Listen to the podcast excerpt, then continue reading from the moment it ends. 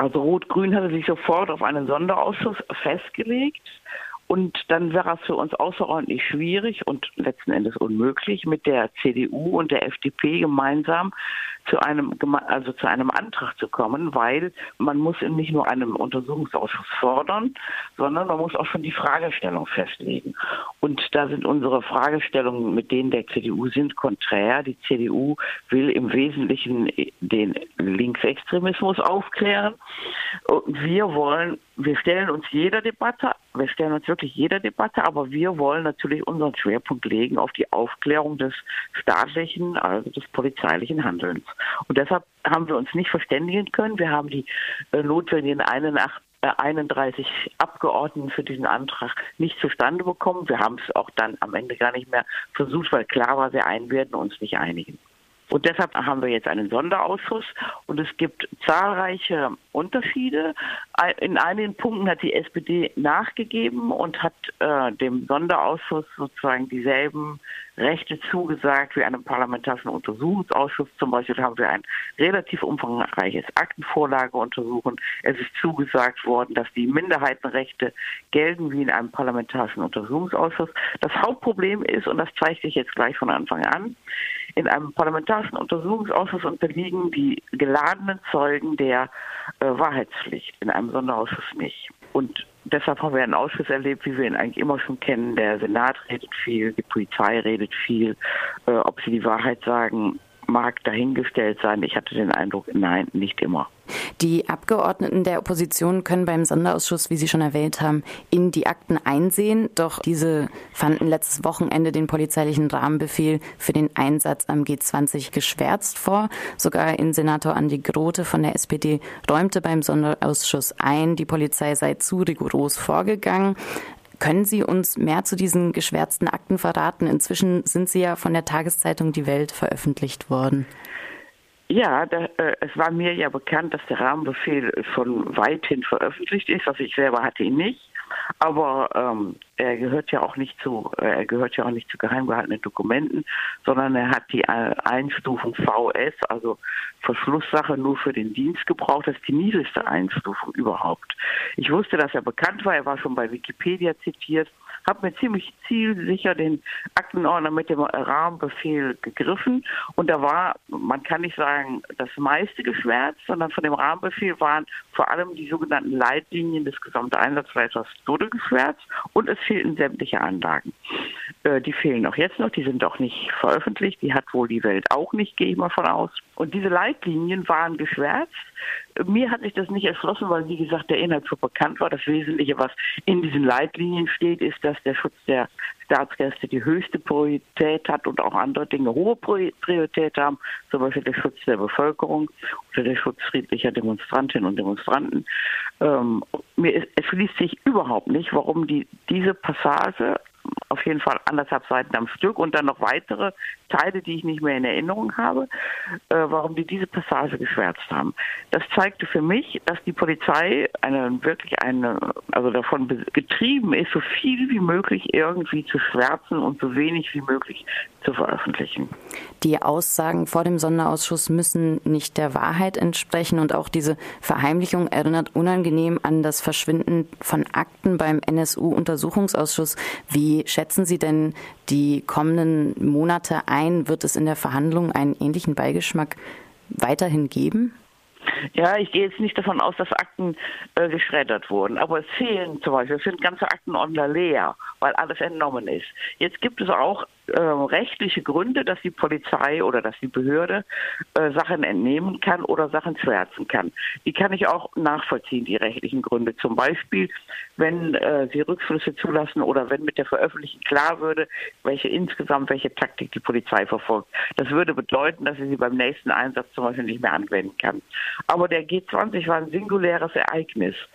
Das heißt, ähm, man kann von, ich sage mal, die Art und Weise, wie sie die Welcome to Hell Demonstration aufgelöst haben, nicht jetzt sagen, ähm, kann man jetzt nicht schließen, das macht die Polizei immer so. Das war eine ganz besondere Situation. Oder die ganzen äh, Fragen, die sich für uns stellen, für die Nacht Freitag, Samstag, die Krawalle in, im Schanzenviertel, warum die Polizei nicht eingerückt ist. Ähm, da kann man auch nicht sagen, wenn man das jetzt weiß, warum sie nicht eingerückt ist, dann äh, kann die Polizei nie wieder so handeln, weil das ist eine singuläre Situation. Und ich sehe bisher viele Schwärzungen, die sich nicht erschließen. Sind ein paar weitere Schwärzungen im Sonderausschuss zur Sprache gekommen, wo der äh, betreffende Beamte, dessen Äußerungen geschwärzt waren, völlig erstaunt waren, dass die geschwärzt waren. Ähm, das zeigt also schon, wie viel geschwärzt wird, weit, weit, weit über die rechtlichen Befugnisse hinaus. Und da werden wir einen erbitterten Kampf führen, einen heftigen Kampf führen, denke ich mal, das ganze Jahr über, in dem dieser Sonderausschuss arbeitet.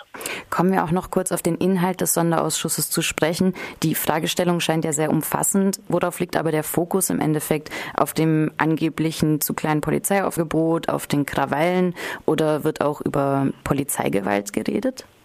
Die Überschrift des, ähm, des Antrags, mit dem Rot-Grün das den Sonderausschuss beantragt haben, hieß ja Aufklärung der Gewaltexzesse in der Schanze. Das war die ursprüngliche Intention, sich ausschließlich damit zu befassen oder mit anderen Gewalttätigkeiten, sich damit zu befassen. Und nur durch die äh, Debatte von Anfang an in der Bürgerschaft, und da waren wir dann wirklich die Einzigen, die gesagt haben, alles muss aufgeklärt werden, ist es jetzt, ähm, ist jetzt auch Einvernehmen dass tatsächlich über alles gesprochen wird. Der Fahrplan, der, äh, den wir im Ausschuss beschlossen haben, ist auch sehr umfangreich und beinhaltet wirklich so ziemlich alles. Wir haben uns ziemlich geärgert, dass sie, wir hatten noch einige Ergänzungsvorschläge, die ein bisschen anderen Tonfall reinbringen sollen, nämlich den Tonfall, es geht auch und nicht zuletzt um die Aufklärung staatlichen Handels. Wir wollen also auch kritische Zeuginnen und Zeugen laden. Und dieser äh, Antrag ist nicht abgelehnt worden, sondern der ist einfach vertagt worden. Der ist nicht behandelt worden. Das heißt, wir werden um das, was genau aufgeklärt wird, was die Fragestellungen sind, wen man dazu einladen kann, ob man wirklich kritische Sichtweisen, zum Beispiel auch aus der Polizei kritische äh, Stimmen äh, einladen kann. Das wird sich von Mal zu Mal entscheiden. Und wie, wie gesagt, wir sagen, wir stellen uns wirklich jeder Debatte. Wir werden über alles, was dort besprochen wird, werden wir uns mitstreiten. Aber wir wollen vor allem aufklären, was die, in dieser Woche passiert ist. Wir haben in der ersten Sitzung gesprochen über, warum ist es überhaupt nach Hamburg gekommen, warum ist dieser Gipfel nach Hamburg geholt worden. Ähm, hat man sich überhaupt Gedanken gemacht, was das bedeutet für die Stadt? Ist schon rausgekommen, nein, da hat man sich wirklich nicht viel Gedanken gemacht. Aber jetzt in den nächsten Mal, in den, in, dem, äh, in den nächsten Monaten wird der Schwerpunkt schon sehr stark zum Beispiel auf dem Einsatz gesehen, auf der Frage, warum wurden keine Camps ähm, äh, genehmigt, warum wurden die von Anfang an verhindert, wird da ähm, doch ein Schwerpunkt liegen, ja. Der Sonderausschuss soll ja bis zum Sommer 2018 tagen. Die AfD beantragte eine Besichtigung der Roten Flora. FDP und CDU möchten wahrscheinlich Bürgermeister Olaf Scholz und Andi Grote äh, möglichst ins Kreuzverhör sozusagen nehmen. Wie sieht es denn nach der ersten Sitzung aus? Was ist denn nun der Stand der Ermittlungen? Ja, in der ersten Sitzung ist sonst wirklich nicht viel rausgekommen. Das, ähm, das zeigt sich, der Senat rückt da mit einer ganzen Riege von Leuten an, ich sag mal zehn, zwölf Leute, sitzen auf der Senatsbank und in einem PUA ist es dann selbstverständlich, dass man konkret einen Zeugen befragt, zum Beispiel den Gesamteinsatzleiter Dudde. Man richtet das Wort in ihn und fragt ihn. Wenn man das in diesem Sonderausschuss macht, antwortet zunächst der Senator, redet zehn Minuten und dann gibt der Herrn Dudde das Wort. Das heißt, äh, der Senat hat noch nicht begriffen, dass es auch um die Aufklärung seines Handels, Handelns gehen soll und dass nicht der Senator zu allem sich äußert, sondern dass da tatsächlich Herr Dudde direkt befragt werden kann. Dem sind sie ausgewichen. Sonst ist nicht viel rausgekommen. Es hat sich, wie gesagt, gezeigt, dass sie ähm, die Fragen, was das für die Stadt bedeutet, welche Einschränkungen des alltäglichen Lebens der Bewohnerinnen, aber auch welche, äh, welche Problematik, Sicherheitsproblematik in einer Stadt existiert. Ich meine, es war ja auch nicht auszuschließen und es war eine auch ihrer Haupt, ähm, ähm, also wo, wo sie sich darauf eingestellt hatten, es war ja nicht auszuschließen, dass es zu einem, einem Anschlag kommt. Und das, das alles mitten in der Stadt und dann der Ort, die Messehalle, mitten im Schanzenviertel. Was das bedeutet, das, da haben die gar nicht drüber nachgedacht. Die haben, das kam raus, drüber nachgedacht, welcher, also ganz am Anfang drüber nachgedacht, welcher Ort sich am besten ähm, eignet, um, äh, um diese 6.500 oder 6.000 Delegierten und die Staatsgäste zu, zu verköstigen. Solche Fragen standen im Mittelpunkt, logistische Fragen, aber überhaupt keine Fragen, die die Beeinträchtigung ähm, des täglichen Lebens und die, die Einschränkung der Grundrechte betrafen. Also das hm, fand ich empörend. Ähm, das war sehr also das war wirklich mit der Arroganz der Macht gesprochen. Und nach meiner Erfahrung nach dieser ersten Sitzung war, es wird extrem schwer, weil sie sich mit Händen und Füßen wehren, auf den Punkt zu kommen, sie zu einer Antwort zu nötigen, dass sie ihr Handeln äh, offenlegen, dass sie sagen, was gemacht worden ist.